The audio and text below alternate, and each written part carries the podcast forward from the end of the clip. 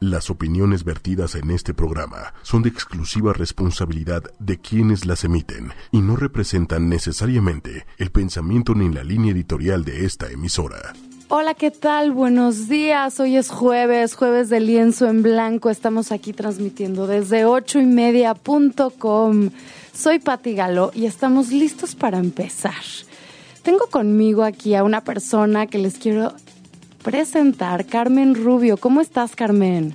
Pati, estoy muy bien, agradecida de esta invitación que me has hecho a tu programa, a tu audiencia y a este ocho y media que tiene tan interesantes programas. Muchas gracias, Carmen. Muchas gracias por venir. Pues fíjense, yo les quiero contar que Carmen es tanatóloga y logoterapeuta. Y Carmen ha estado al lado de muchas personas que tienen pérdidas significativas, dándole sentido al sufrimiento de las personas, Carmen, acompañándolas en este proceso difícil, ayudándoles a cuestionarse este proceso existencial y todo lo que es la pérdida. Sí, Pati, no es un tema fácil, ni, ni agradable, ni grato para es, mucha es un tema doloroso, pero humano. Ah, absolutamente. Porque yo puedo decirte, Pati, todos los seres humanos enfrentamos pérdidas a lo largo de nuestra vida pérdidas de todo tipo, pérdidas que pueden ser físicas, como perder una, pierna, perder un seno, perder eh, la vista, el oído, pérdidas que pueden ser económicas, como el trabajo, la bolsa, la cartera, el coche, la casa, ¿sí? Y pérdidas emocionales por supuesto. Pérdidas emocionales como nuestros padres, un hijo, la pareja. Y todas, todas las pérdidas, cualquiera, cualesquiera que sea de, este tipo, em, van, a, van a ser algunas más dolorosas que otras. Por supuesto. Dependiendo, pues, del valor que cada uno en lo personal haya depositado en eso que perdió.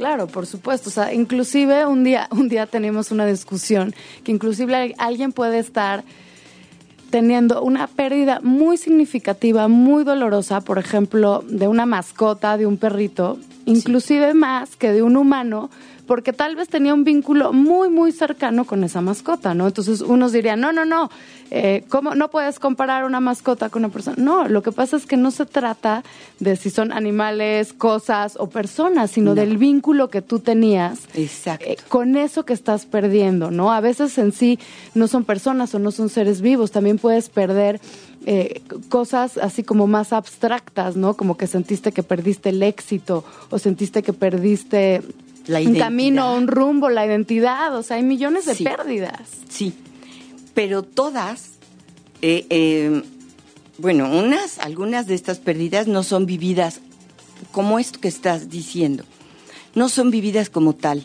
Por ejemplo, pasamos de la infancia a la adolescencia y es una pérdida. O sales del kinder y pasas a la primaria y, y es una pérdida, aunque seamos de tres, cuatro, cinco añitos. Existe la pérdida, ¿sí? Sí, cambios de escuela, de casa, todos, todas esas transformaciones incluyen una pérdida. Por supuesto que si te cambias de casa, vas a cambiar la iglesia a la que ibas, la comunidad, tus vecinos. Son pérdidas, son pérdidas significativas y estas afectan a todos los seres humanos de distinta manera en su área biológica, psicológica, social, espiritual, ¿sí? Y, este tipo de pérdidas desencadenan emociones y sentimientos que a veces no estamos tan atentos para detectar, como depresión, enojo, tristeza, desesperanza, y afectan las relaciones, las relaciones humanas, las relaciones afectivas, las, las relaciones interpersonales. Y en ocasiones afectan incluso la salud y, el estado emocional de las personas. Pero sabes, Patti, que la pérdida que más sufrimiento em, implica es la pérdida de la salud y la pérdida de, de la vida. De la vida, claro. Que es la muerte, ¿sí? Oye, y que al fin y al cabo la tenemos garantizada. Es lo único seguro, lo único más seguro que podemos tener. Es porque todavía no hay este súper nada. Claro, e, e, es en serio, como, como decíamos, la, la única garantía que tienes en esta vida. Racionalmente estamos seguros de que nos vamos a morir. Y, y ese tipo de pérdida eh, nos, cuesta, nos cuesta muchísimo trabajo eh, hablar de estos temas, negar la pérdida, negar una enfermedad grave, a veces ocultarla a los familiares o, no querer ver esa, esa verdad, esa realidad. Esa verdad que, de todos. Sí. Y sabes una cosa, Carmen, que yo te quiero contar, es, digo, a mí me había pasado a lo largo de mi vida que personas que tal vez no eran tan cercanas a mí morían, ¿no? O me llegó a pasar que algún amigo perdía un ser querido, ¿no? O un papá. Y yo me acuerdo de acompañarlos, yo me acuerdo de, ir a Galloso a darles el pésame, ¿no? Que estaban ahí. Sí. Y, y sí me acuerdo de tener un sentimiento empático, donde decía, híjole, o sea, qué mala onda, y entendía que era una pérdida, y pues me trataba de poner en sus zapatos, ¿no? Y, y, y sabía que estaban sufriendo, sabía que era un dolor. Pero llegó el día en que se murió mi papá. Llegó ese día en que yo tuve una pérdida significativa. Y a partir de ese momento fue el único, o sea, fue el momento donde pude entender lo profundo que es la pérdida. Y también pude entender que cuando no lo has vivido, no lo entiendes. Mira, esa empatía, digo, no necesitas eh, vivir una pérdida así tan, tan brutalmente significativa para poder empatizar. No, por supuesto que te digo, yo antes sí empatizaba, pero sí entendí que es una cosa, ¿no? Es, es como cuando te dicen que vas a ser mamá o cuando te dicen que, o sea, que sí te imaginas todo eso, pero ya que lo vives dices, híjole, o sea, era difícil de imaginar porque implica muchas cosas. ¿no? Por supuesto, y cuando eres mamá, entiendes toda la entrega y el amor de tu madre cuando tú naciste. Claro, entiendes cosas que tal vez, eh, o sea, aunque te las imaginabas y aunque podías empatizar con ellas, difícilmente las sientes tan profundamente, ¿no? Sí, y entonces cuando cuando tú cuando tú no has vivido una pérdida tan significativa, tan profunda como la, la de un ser querido como tu padre, eh, y, y, alguien se acerca y, y pues te, te, habla de cositas así como un poquito, un poquito intrascendentes, la gente se enoja, se enoja porque, ay, oye, este, lo siento mucho. ¿Cómo? ¿Has vivido a tú la pérdida de un padre para decirme que lo sientes? Que lo sientes así, que esta enfermedad grave te afectó de tal manera. Es cierto, Pati pero yo creo que leyendo un poquito, escuchando este tipo de, pláticas, podemos empatizar mejor y, vivir mejor el acompañamiento que podemos dar a quienes pierden, mira, cualquier tipo de pérdida. Sí, cualquier. Porque mira, no todos tenemos ni, ni el deseo ni la oportunidad de ser un tanatólogo que acompañe. Pero lo que sí tenemos todos los seres humanos es la...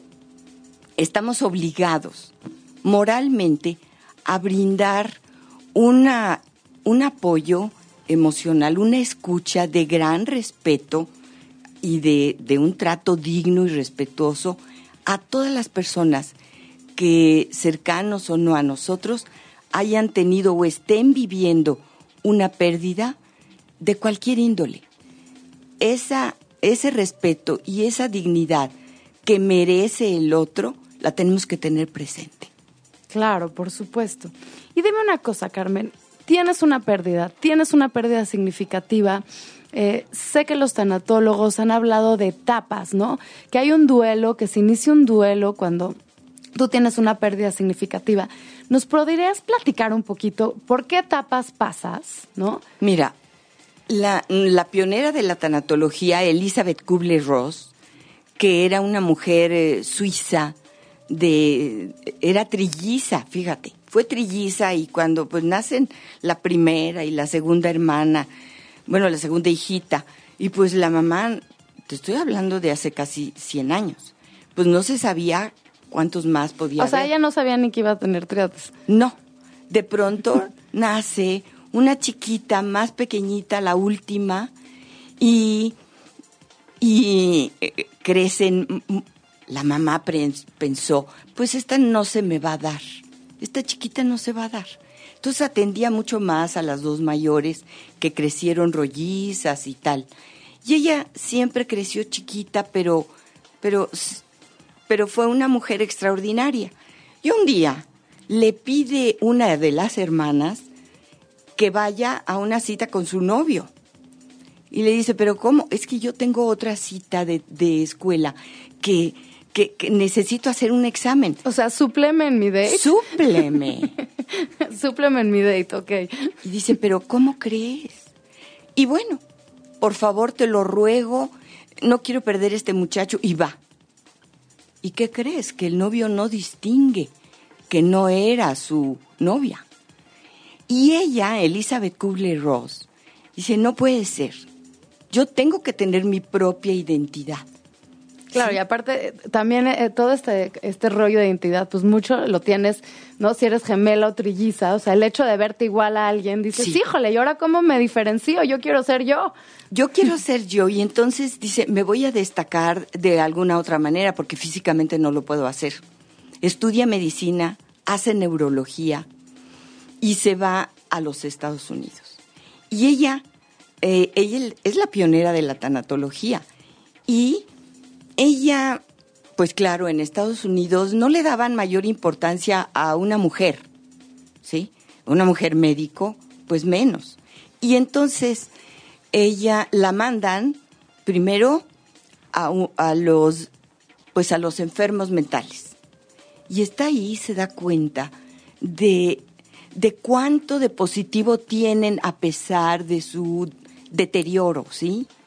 Y luego la mandan con los niños y se da cuenta ella de cómo viven las personas de cualquier de cualquier nivel social, económico, emocional, viven estas etapas. Lo primero es la negación a partir de un diagnóstico, de que se te, se te informa de un diagnóstico grave. La negación es un mecanismo de defensa. Y dices, no, hay un error, esto no puede ser, yo no puedo estar viviendo esto que me está diciendo el doctor. Pero esto, esta negación sucede mientras el organismo se puede defender para no desintegrarse. Y entonces pasa a la siguiente Claro, etapa. y sirve, la verdad es que sirve muchísimo la negación. Yo sí me puedo acordar, Carmen, de mi negación. O sea, ¿no? Cuando a mí me dijeron que, que mi papá tenía cáncer y que estaba en etapa 4, ¿no? Y que yo abrí internet y empecé a leer sobre su cáncer, sobre lo que significa estar en etapa 4, que es casi terminal. O sea, yo primero me quedé en shock así de, no puede ser. O sea, no, o sea, el simple hecho de pensar, voy a perder a mi papá, no le queda mucho tiempo de vida.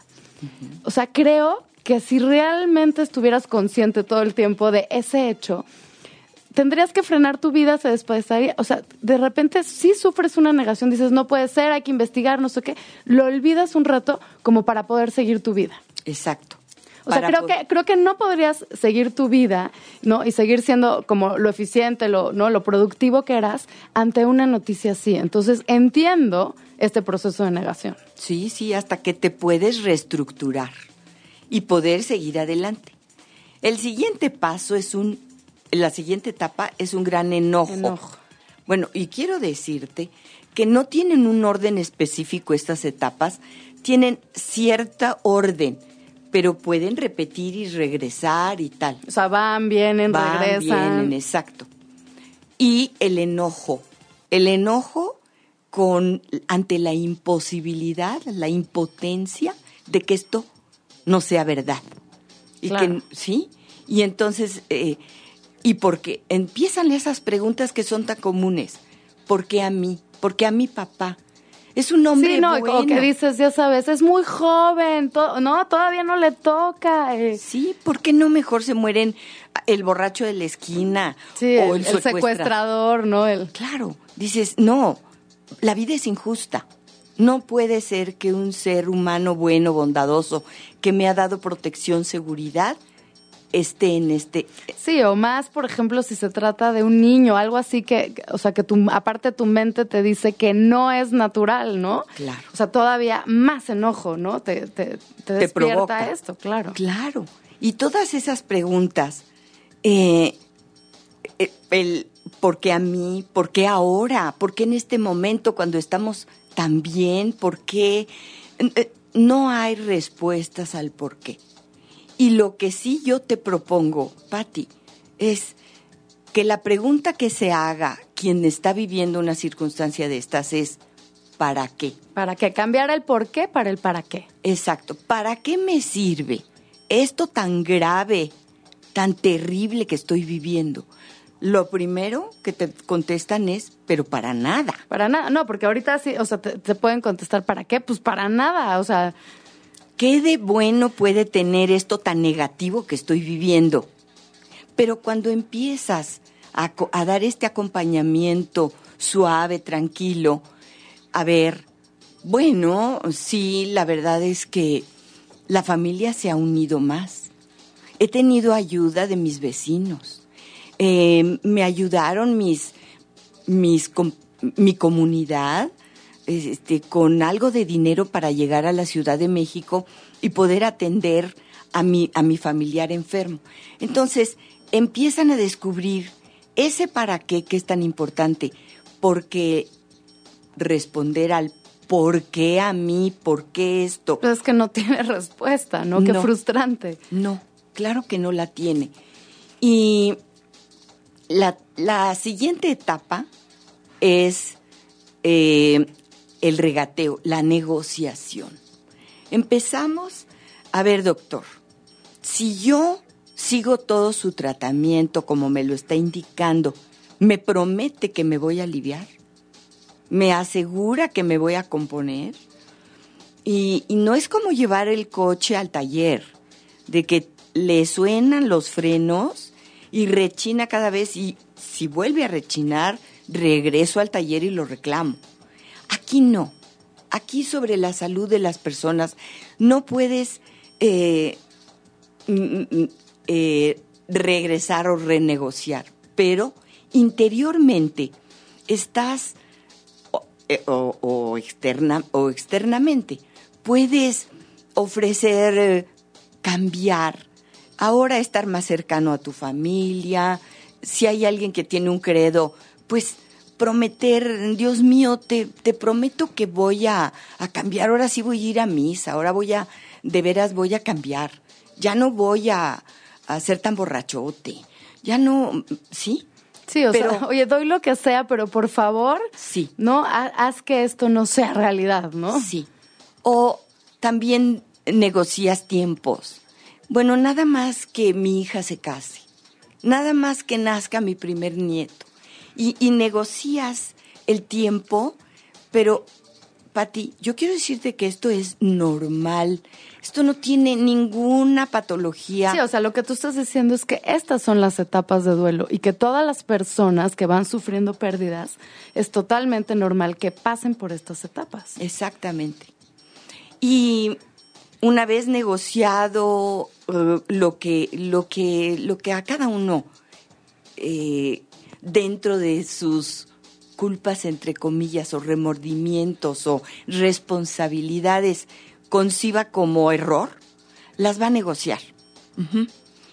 Pero después viene un periodo de depresión De tristeza. de tristeza que hay que atender. Porque, bueno, estoy en la depre es una cosa, pero estar en una depresión real por, por un diagnóstico, por saber que tu vida está en riesgo, es muy distinto. Entonces, sí hay que atender con un especialista. ¿Por qué? Porque es importante ese apoyo. Las personas cuando están en depresión pueden estar mucho tiempo dormidas, alejadas de, la, de, la, de, de los demás. Ya no quieren asearse o no quieren arreglarse, no quieren salir, que también es muy respetable. Creo que también, o sea, alguna vez me encantó como eh, una reflexión que hacíamos acerca de los sentimientos, que todos los sentimientos tenían pues un, un porqué, ¿no? O sea, no sentías las cosas nada más porque sí. Y entonces hablamos de que pues el enojo era para que te defendieras y que pusieras límites y todo esto, ¿no? Y la tristeza, a mí me llamó la atención que decían, te quita la energía. Sí. Te hace parar, te hace frenar y que también te hacía frenar para procesar. Y a veces sí necesitábamos esa, esa tristeza, Esa. esa baja de energía, porque necesitamos procesar, aprender, para después poder continuar. Exactamente. Sí es un acompañamiento más cercano el que tienes que tener, pero si la depresión pasa de ser una tristeza profunda, entonces atenderla. Pero la familia se angustia mucho, fíjate, en, el, en la etapa de la depresión, porque la persona enferma requiere de esa introspección de su vida para saber qué es lo que le está pasando, qué tiene que arreglar, a quién tiene que perdonar, qué relaciones tiene que volver a restablecer para poder eh, irse en Y paz. ser paz. Es que acabas de decir algo súper importante, Carmen, porque creo que en una familia, aparte, se cruzan, se mezclan duelos. O sea, cada quien igual está en diferente etapa. Me imagino que es diferente el duelo de los seres queridos, los, ahora sí que los que se quedan, Sí. los que se quedan y van a perder a la persona. Y obviamente la persona que se está yendo. También tiene otro duelo distinto, de despedirse de la vida. Sí. Y ese, ese, ese, esa conciencia de ese desprendimiento de las cosas externas es muy importante de ser acompañado. De aparece mucho el miedo, el miedo a la muerte. Tenemos miedo a morir. No hay todavía quien no lo tenga. No, sí, sí, yo, yo estoy listo hoy. Hoy yo estoy listo para morirme. Pero cuando llega la realidad de una enfermedad grave, aparece el miedo, el miedo a morir. Y, es en esta etapa donde, donde, se, donde se anida este, este temor, ¿sí?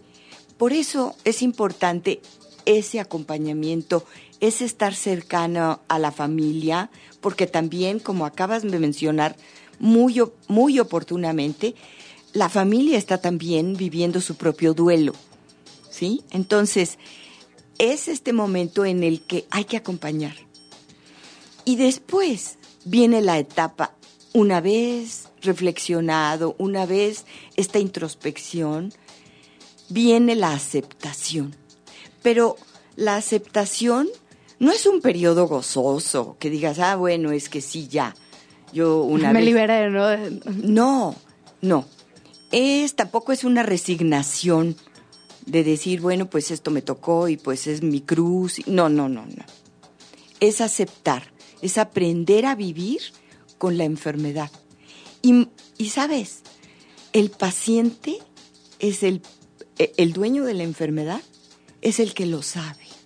Y es me- más que el médico, más que el resto de las personas, es el propio paciente quien sabe cuál es su situación y el tiempo que queda. Por eso hay estos cambios, estos, este, este reestructurar su vida. Y a veces vienen, vienen como unos picos en el que está alegre, muy contento, con ganas de hacer muchas cosas y de pronto se va para abajo otra vez. Y dices, bueno, a lo mejor es que otra vez entró a la negación. Es posible. Es que no nos queremos morir. Ah, Bueno, tal vez haya quien acepte, pero lo que nos da mucho miedo es el cómo me voy a morir. Híjole, yo creo que muchas otras cosas también, Carmen, porque, o sea, morirte también implica dejar, ver qué círculos has cerrado, cuáles no. A veces, o sea, no puedes tener deudas contigo mismo, deudas con los demás, ¿no? Emocionales. Emocionales, estoy hablando de emocionales. Digo, de dinero también, pero no me refería a eso. Y qué difícil, o sea, qué difícil cerrar, qué difícil despedirte. Sí. Entonces, si una persona está consciente, si un enfermo está consciente de su final y encuentra empatía en alguno de los seres queridos y alguno te dice, eh, a alguno con quien el enfermo puede confiar, eh, sabes, tengo miedo, te puede decir, tengo miedo, pero tú le dices, no, no, no, no, nada de eso, es que creo que me voy a morir, no, no, no, no, no, de eso ni hables. Tú eres un hombre fuerte, tú eres un luchador, yo sé que tú vas a salir adelante. Solemos como familiares en esa negación y en ese en ese buen buena intención de animarlo, le negamos su, su sentimiento y es como ponerle la mano en la boca. En la boca, claro. Y decir, de esto no hables. Ahí le cerraste la oportunidad de abrir un tema difícil para la persona que está viviendo este proceso. Lo mejor es la empatía y responder con las preguntas que te haga. Tengo miedo. Yo también. ¿Tú de qué tienes miedo? Sí, o sea, vamos a hablar de este miedo, vamos a abrirlo. Oye, ahora sí que eh, cafecito de miedo, ¿no? Sí. Porque tenemos que aceptar que obviamente este tema da muchísimo miedo y abrirlo. Seas el que se queda, seas el que se va, seas el que estás enfermo, seas el sano, todo da miedo. ¿Y sabes? ¿No quieres ver sufrir a tus seres queridos? Por supuesto que no. Antes. Porque no sé si te habrá pasado, pero no sé si pudiste hablar de este tema con tu papá, pero si él no lo abrió, él no abrió una puertita como para hablarlo, no, no lo, no, se cerró. Claro, y yo te voy a decir, ahorita justo que estás diciendo esto, Carmen, estoy teniendo como el recuerdo de un día que, o sea, mi papá estaba en el hospital, yo estaba en mi casa y me habló por teléfono. Y me dijo, Patti, em, quiero hablar contigo, no sé qué. Y me dijo, creo que se, que se acerca como el momento en que me voy a morir. O sea, no, y yo así estaba en mi casa, ya sabes, o sea, corriendo de que iba a llegar a un lugar, y yo así de, ¿qué? O sea, ¿qué me estás diciendo, papá? Y entonces, claro, yo estaba en otra etapa distinta. O sea, creo que ahorita que estamos hablando de las etapas, yo más bien estaba como en la etapa del enojo y de la negociación. O sea, yo todavía estaba como en ese momento donde estás eh, tratando de ver qué se puede hacer y no sé qué. Entonces a mí me causó muchísimo enojo que me dijera eso. Entonces yo le dije, no, ¿cómo crees, papá? O sea, vamos a luchar y vamos a hacer esto, ¿no? Entonces él lo que me estaba tratando de decir es, me preocupa tu mamá. No, me preocupa esto. O sea, claro que él estaba sacando todos sus miedos, todo lo que significaba, ¿no? Que él estaba cerrando los círculos, se estaba despidiendo. Lo último que yo quería es que se despidiera, porque aparte yo en mi etapa estaba muy en negación, muy en enojo, y, todavía como en, como en esta regateo, ¿no? Que, que decía. Entonces, yo lo que le y todavía le dije, y aparte, ¿sabes qué? Le dije, tú no decides esto, ¿no? O sea, tú no decides, entonces tú estás vivo y tienes que luchar, ¿no? Entonces, y entonces le dije, aquí estamos contigo, ¿no? Y un poco lo que yo quería era callarlo, ¿no? Tú no querías escuchar. Yo no quería escuchar. Lo que él estaba sintiendo y viviendo. O sea, para mí era muy doloroso escuchar eso y aparte me enfrentaba con el hecho de que se acercaba el tiempo, que se acercaba esa despedida, la cual obviamente yo no quería y entonces, o sea, yo me estaba tratando de refugiar en lo que es la lucha, no, no, porque vamos a sacar esto adelante, porque no. Y entonces yo estaba, ya sabes, con mi lema de venceremos el cáncer y, y no estaba queriendo ver también, o sea, que, que también era una posibilidad y que tenía que hablarla y afrontarla. Y me hubiera encantado poder, ya sabes, poner el tiempo atrás y sí haber tenido esa conversación, Carmen. Sí haber hablado de los miedos, o sea, y tal vez mi respuesta digo, que hubiera sido una conversación riquísima, padrísima, era decirle, papá, me estoy muriendo de miedo, igual que tú. Claro, pero entonces existe la empatía y le hubieras dado la oportunidad de hablarlo y se hubiera refugiado en ti para poder hablar de todos sus miedos y no lo no no hubo la apertura, ¿sí? Pero esto no creas que eres la única, Pati. Es doloroso. Es que es muy doloroso. O sea, yo ahorita ni siquiera creas que es como de, ¡ay, qué horror. O sea, creo que, que no estaba informada, o sea, estaba en mucho en dolor, o sea, no supe otra manera. O sea, ni siquiera es como que digo, ay, qué culpa que no, o sea, sí, me hubiera encantado poder tener esa conversación, pero por otro lado, creo que hice lo mejor que pude en ese momento. en ese momento de, de mucho dolor también para mí. Por eso es tan importante este programa. Claro, para que todos puedan escuchar, ¿no? Podamos deci- este, dar esa apertura a la oportunidad a nuestro enfermo, a nuestro paciente, a nuestro amigo, a nuestro hermano, a nuestros padres, de hablar de este tema que cuesta trabajo. ¿Sí? Por supuesto. Y bueno, tenemos muchas pérdidas. ¿Sabes, Pati? La vida nos va preparando, preparando para este tipo de pérdidas. La primera de las pérdidas y la más dolorosa quizás sea eh, separación, es la del nacimiento. Y no la vivimos, no la recordamos ni, ni, ni la ni tenemos esta, esta reflexión, pero es como una expulsión del paraíso. Este bebé que está en ese ambiente protegido, donde no tiene nada que pedir porque todos se le es dado automáticamente, el calor, la protección, la compañía permanente de un ser que, que lo acepta, que es, eh, y una placenta que lo está alimentando. Y de pronto llega el momento de la expulsión y ese ser que, ese niño que siempre había sentido la presencia muda pero constante de un ser que lo ama, de pronto sale al estruendo, al ruido, al frío y, y- y a, a un ambiente No, y algo, y algo de incertidumbre, porque, digo, supongo, no me acuerdo, pero No. supongo que cuando naces, o sea, sí te enfrentas un sentimiento como, ¿dónde estoy? O sea, ahora sí que no sé qué hacer. Este miedo también de todo es desconocido. Absolutamente. Entonces, Qué amenazante. absolutamente amenazante. Claro que ese ser está en este ambiente afuera porque para eso fue creado, para tener una vida independiente. Pero en ese momento, la incertidumbre, el, la, la- la inseguridad que le, que le procesa, que procesa. Entonces, pero no es el único. También los padres tienen un cambio en su adaptación. Porque Durísimo. durísimo. Se, eh, eh, se tienen que se, se tienen que privar del tiempo, del descanso, de, de los amores, de dirigir a un- Transformar totalmente la vida. Porque lo tienen que repartir y, y disponer a- hacia ese nuevo ser.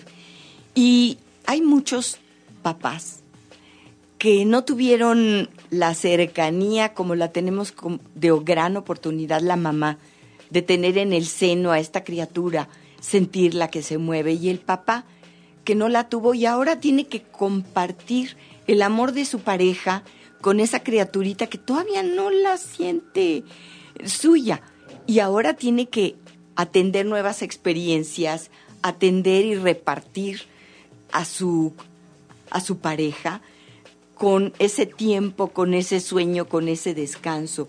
Entonces, implica un cambio en la forma de vida y la aparente redistribución de los afectos. Bueno, Patti, en una palabra, mira, el nacimiento que implica, que envuelve tal complejidad, nos sirve como modelo de muchas otras separaciones y de adaptaciones. Y el nacimiento de un niño nos invita a reflexionar y a tener presente que nadie nos pertenece solo por amarlo.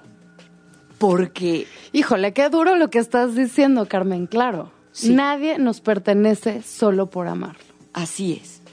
Cuando nos damos cuenta de, la, de todo lo que implica esa primera pérdida que es el nacimiento, podemos comprender otro tipo de pérdidas del desarrollo, del crecimiento, de nuestra propia vida, hasta llegar a la edad adulta. Claro, lo que estás diciendo, Carmen, es la vida es pérdida. Y estoy viendo una frase que tú pusiste aquí, Carmen, que creo que es como el momento de decirla y que me está llegando así como durísimo. A ver, ¿qué dice?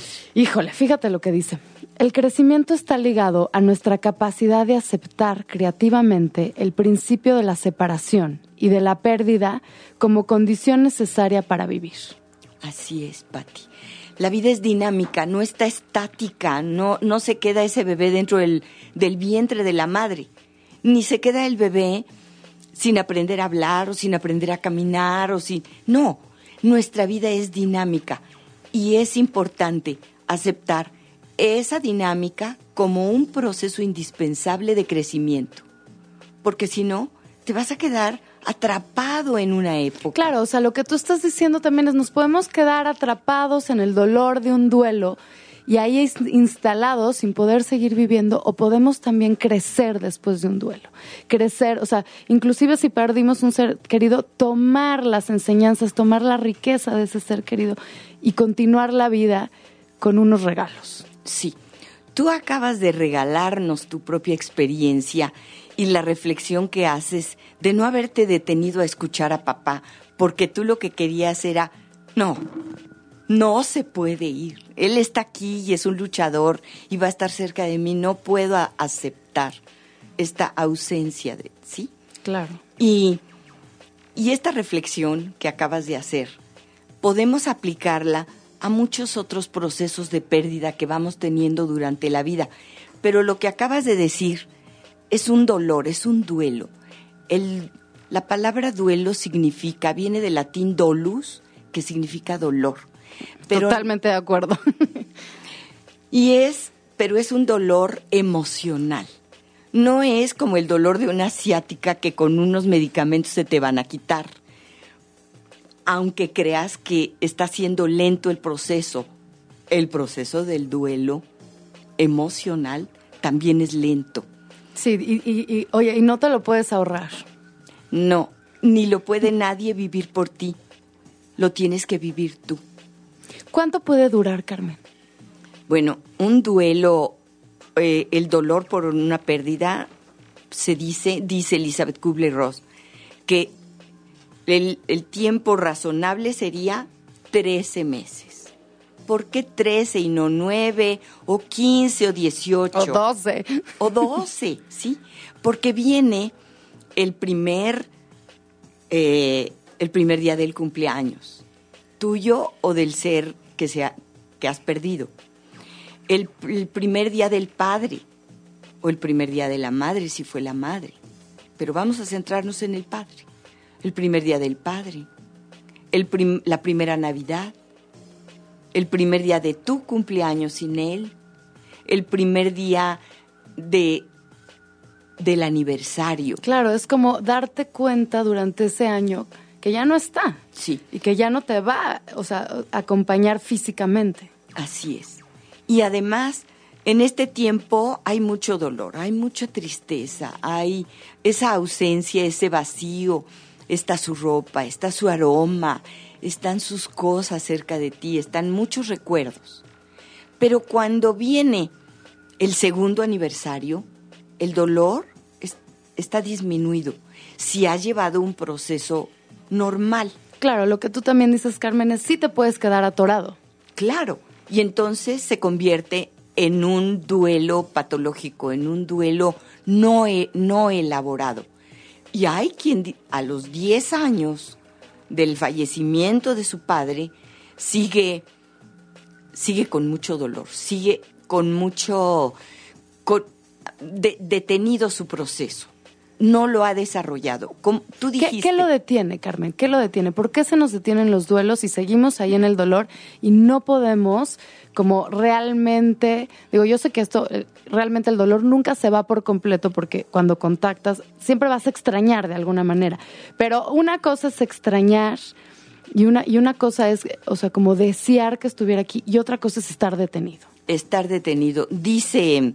Em, eh, eh, en uno de los libros de eh, Jorge Bucay. Dice, es el dolor por una pérdida, el dolor es como meterte en una tienda de campaña y cerrarle y aquí me quedo adentro, yo solo, sin tener contacto con lo de afuera. No, no puedes estar metido en una tienda de campaña con tu dolor, sino tienes que saber que hay ventanas, que hay puertas que se abren y que hay puertas y hay, y hay cosas que tienen que entrar en tu vida, pero antes que nada, para que tú en tu vida puedan entrar cosas positivas, primero te tienes que vaciar. Si tú tienes un vaso lleno de, de agua y lo que quieres tú es un té nuevo, pues lo tienes que vaciar. Y una vez vaciado, en, en entrevistas, en poder hablar de este tema tan difícil, tan duro, es la oportunidad. Y, y toda crisis tiene dos caminos. O es al crecimiento o te hundes en la depresión. Claro, es como el, el hoyo o el poder seguir caminando, ¿no? Sí, eh, o sea, siempre ante una crisis tienes esos dos caminos. Exactamente. Krishnet, así, eh, son es un término eh, chino que te da la oportunidad de dos caminos. O creces con esta experiencia o te ahogas y te hundes. Tú decides, porque tu propia actitud es la que te da la oportunidad de hacer el cambio. Uy, Carmen, y aparte acabas de decir la frase de este programa, que es lienzo en blanco, que les recordamos, ¿no? Cuando estamos aquí, que es un lienzo en blanco, donde cada momento tenemos una decisión. Decimos tu vida, tu obra de arte. Tú decides qué quieres pintar en ese lienzo. ¿De qué color? ¿De qué color? ¿De, de qué formas? Y por supuesto que hay crisis, por supuesto que hay pérdidas. Inclusive cuando tienes una pérdida, tienes una crisis, tienes también el lienzo y tú decides. Si creces, a pesar del dolor, a pesar del duelo, a pesar de la pérdida, o si te hundes. Sí tienes que aceptar que el dolor no se va a quitar. Ahí va a estar hasta que te mueras. El recuerdo. El recuerdo, y es cierto, yo todavía tengo así como de repente unos recuerdos y mucho dolor. También tengo momentos de mucha felicidad y mucho agradecimiento también, por ejemplo, de haber conocido a mi papá, de que me transmitió muchas cosas y que también yo soy quien soy, porque también aprendí cosas de él, ¿no? Está dentro de mí ¿no? También vive dentro de mí sus enseñanzas, sus recuerdos y parte de mi vida que pude compartir con él. Y fíjate, cuando tú acompañas a una persona en esa, en esa fase final, hay que, dice Elizabeth Lucas, que es em, logoterapeuta, dice, hay que llenar el granero de esta persona y que se vaya con las manos llenas. ¿Y cómo lo vamos a hacer? Pues precisamente hablando de esto que estás diciendo, todo lo que Él me dio, yo soy un reflejo de lo que Él es. Si ven algo bueno en mí, Patti, es gracias a mi Padre, a su ejemplo, a su acercamiento, a su alegría, a su, a su moral, a su dignidad, a todos esos valores que Él me inculcó en el tiempo que tuve la bendición de tenerlo cerca de mí. Claro. Y eres una parte de él. Soy una parte de él, claro. Inclusive hasta luego redefiní como cosas que también odiaba de él, ¿no? O sea, porque también está la parte negativa y también es cuando estás peleado con, ¿no? Que esa es otra cosa que luego podemos dedicar todo un programa de, híjole, cuando estás, cuando tienes una pérdida, pero tienes mucho conflicto con esa persona, ¿no? y, eso y entonces ahí aparece mucho la culpa, ¿no? Son como otros ingredientes que tampoco son sencillos. No, no. Por eso y que pueden complicar el duelo, me imagino. Por supuesto que lo van a complicar.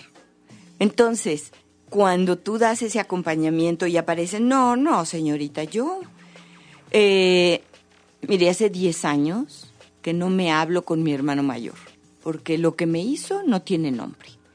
Entonces, no, no, yo no lo voy a perdonar, pero vamos, se va a ir con esa tristeza, se va, lo va a dejar con ese dolor, se lo ganó. No, no nos vamos a llevar una caja llena de, de cosas negativas. Es que no le sirve a nadie. A nadie, ni al que se queda ni al que se va. Entonces, propiciar el perdón, Pati, es, es algo muy hermoso. Perdonarte. Porque, en primer lugar, no somos perfectos. Estamos en esta vida para aprender a ser seres mejores. Pero no somos perfectos. Estamos en este proceso de, de perfeccionarnos. Y cuando admites que te has equivocado y rectificas, aunque sea al final, rectificas, te vas con las manos llenas, ¿sí?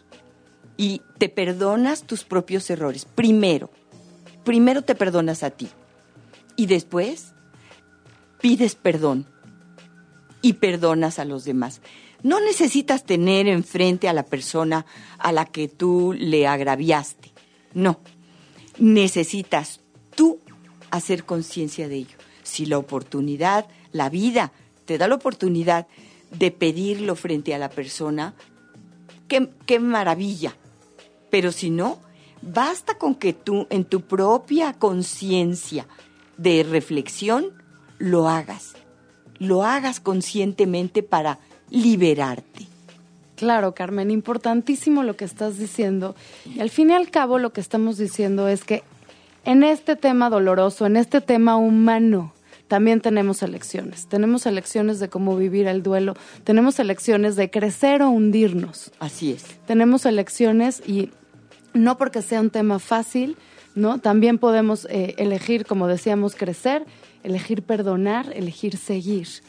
Y quisiera leer una cosa que tú me diste, Carmen, que nos puede ayudar a todos, porque todos también conocemos a personas que están en una pérdida, ¿no? Que, que, justo están.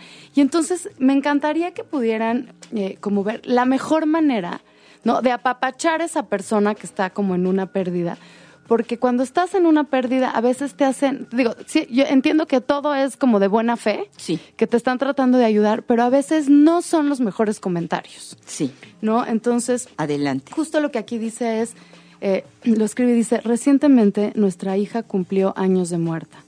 He escrito un mensaje para toda esa gente con buenas intenciones, de lo inapropiado que resultan algunos de sus comentarios. Por favor, no me preguntes si ya se pasó nunca va a pasar. Por favor, no me digas que está en un lugar mejor, ella no está aquí. Por favor, no me digas que cuando menos ya no sufre. Todavía no me resigno al hecho de que ella haya tenido que sufrir en absoluto. Por favor, no me digas que sabes cómo me siento, a menos que hayas perdido un hijo propio. Por favor, no me digas que siga adelante con mi vida. Como puedes ver, todavía estoy aquí. Por favor, no me preguntes si me siento mejor. El dolor no es una cosa que se va componiendo. Por favor, no me digas que Dios nunca se equivoca. ¿Quieres decirme que, que hizo esto a propósito? Por favor, no me digas cuando menos la tuviste durante 28 años. ¿Cuál es el año que tú escogerías para que muriera tu hija?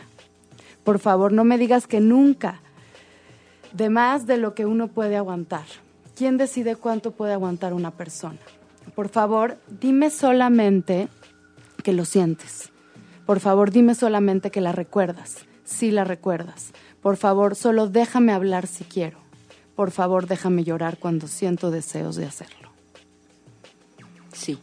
Esto es compasión pura, Carmen. Así es. Compasión pura que le puede dar realmente, ¿no? Como un apapacho a esa persona que está en dolor, en sufrimiento y que aprendamos a, analizar nuestras propias palabras cuando estemos acompañando a una persona en un, lugar en el que, en el que eh, la persona en duelo está tan confundida, tan triste, tan enojada, con tantos sentimientos. Y mira, yo creo que la lección más útil para manejar las pérdidas, Patti, es entender esta gama complicada de sentimientos que acompañan a cada pérdida. Es aprender a manejar el dolor y el duelo causados por estas pérdidas y aprender a cuidarnos a nosotros mismos cuando estamos en un proceso de recuperación. Y si podemos atender esto, ti, va a ser menos complicado. Cuando cuando vemos que acabamos de tener una pérdida y vemos personas que pasan parejas juntas, nos da mucho enojo, porque yo ya no lo tengo. Claro. Entonces, comprender esa gama de sentimientos y, y saber que es normal lo que estás pasando, no es, no es una patología, no, pero saber que es normal, pero que hay que atender, ¿sí? Por supuesto, creo que estamos hablando de ingredientes importantísimos como la empatía, la compasión. Y sabes que, Carmen, quisiera a todas las personas que nos están escuchando mandarles un saludo, un apapacho a todas aquellas que están sufriendo, a todos los que están en dolor, que sepan que esto es un proceso, que, el, que, que el duelo se puede ir manejando, que pueden ir creciendo y estando mejor y que les mandamos todo el amor del mundo y acompañamiento en, en, este proceso. A cada uno va mi abrazo cariñoso, fuerte y cálido mientras están viviendo este proceso. Que se tengan a sí mismos paciencia y amor. Que esto no dura toda la vida, es dinámico, pero que se amen a sí mismos. Por supuesto, exacto. Creo, que, creo que es ingrediente, ¿no? Importantísimo. Y con esto, Carmen, me, me quiero despedir, ¿no? Recordándoles que siempre pueden pintar su lienzo, invitándolos a pintar su lienzo de muchos colores. Muchísimas gracias, Carmen, por habernos acompañado el día de hoy. Muchas gracias por esas palabras de aliento y de amor a todas las personas que están teniendo una pérdida. Gracias por informarnos eh, vamos a poner eh, los datos de Carmen en el blog para que puedan contactarla, todas las personas que necesiten de su ayuda, que puedan tener sus datos y nos encantó tenerlos aquí escuchando. Muchísimas gracias por escuchar. Esta fue una misión más de Lienzo en Blanco aquí en ocho y media. Nos vemos pronto. Si te perdiste de algo o quieres volver a escuchar todo el programa, está disponible con su blog en ochoymedia.com. Y encuentra todos nuestros podcasts de todos nuestros programas en iTunes y Tuning Radio. Todos los programas de ochoymedia.com en la palma de tu mano.